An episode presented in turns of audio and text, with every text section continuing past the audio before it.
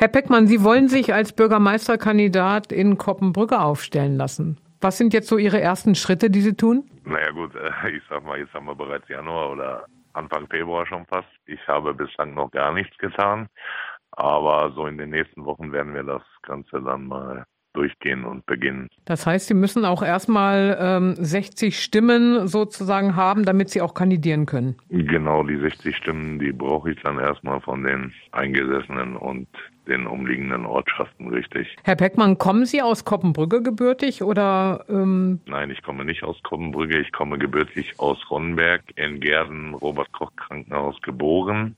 Am 1.6.1979 auf den elterlichen, besser gesagt väterlichen Betrieb dann halt groß geworden. Landwirtschaftlicher Betrieb, Ackerbau, Gemüsebau. Habe dort auch die jeweiligen Schulen besucht oder anfangs mit Kindergarten. Ja, und so ist dann der Werdegang gewesen vom Ganzen.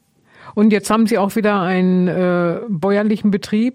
Jetzt habe ich wieder einen landwirtschaftlichen Betrieb und auch Hof.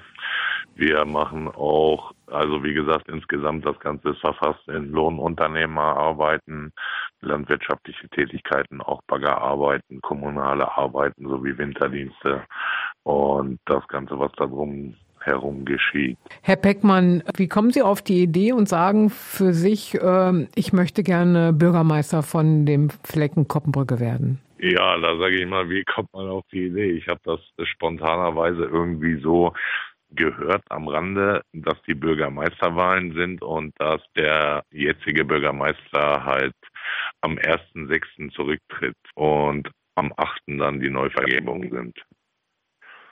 Ähm, 1.6. sagte ich ja gerade, ist mein Geburtsdatum. Dachte ich, das passt. Es war einfach eine spontane Aktion, dass ich gesagt habe, komm, ne, machst du mal mit. Aber wie man auch sieht, hat der Ort diverse Veränderungen nötig.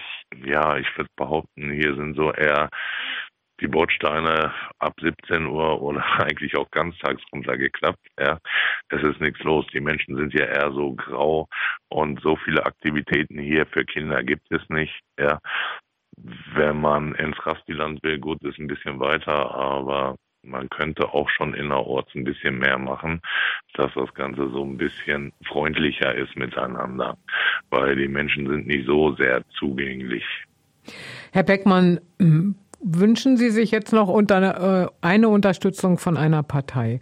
Der Herr Elmar Windeler wird ja von der SPD gestellt. Die CDU hat den Jan Viviora jetzt ins Rennen geschickt. Thomas Küllig äh, da hat sich die äh, FDP ja hintergeklemmt. Dann gibt es noch einen Kandidaten, den wir jetzt noch nicht namentlich nennen können. Herr Beckmann, haben Sie auch äh, schon Kontakt und, und rechnen mit einer Unterstützung? Nee, das habe ich leider Gottes noch nicht, ne? sage ich mal ganz ehrlich. Aber gut, eine Unterstützung wäre sehr schön, aber äh, nicht zwingend die Grünen, würde ich sagen. Warum? Der Agrardiesel und alles, ja, das gehört ja auch noch dazu. Und die Grünen sind da nicht so sehr im Bereich, sage ich mal, ne? Äh, die ich da als Unterstützer sehen würde. Ne?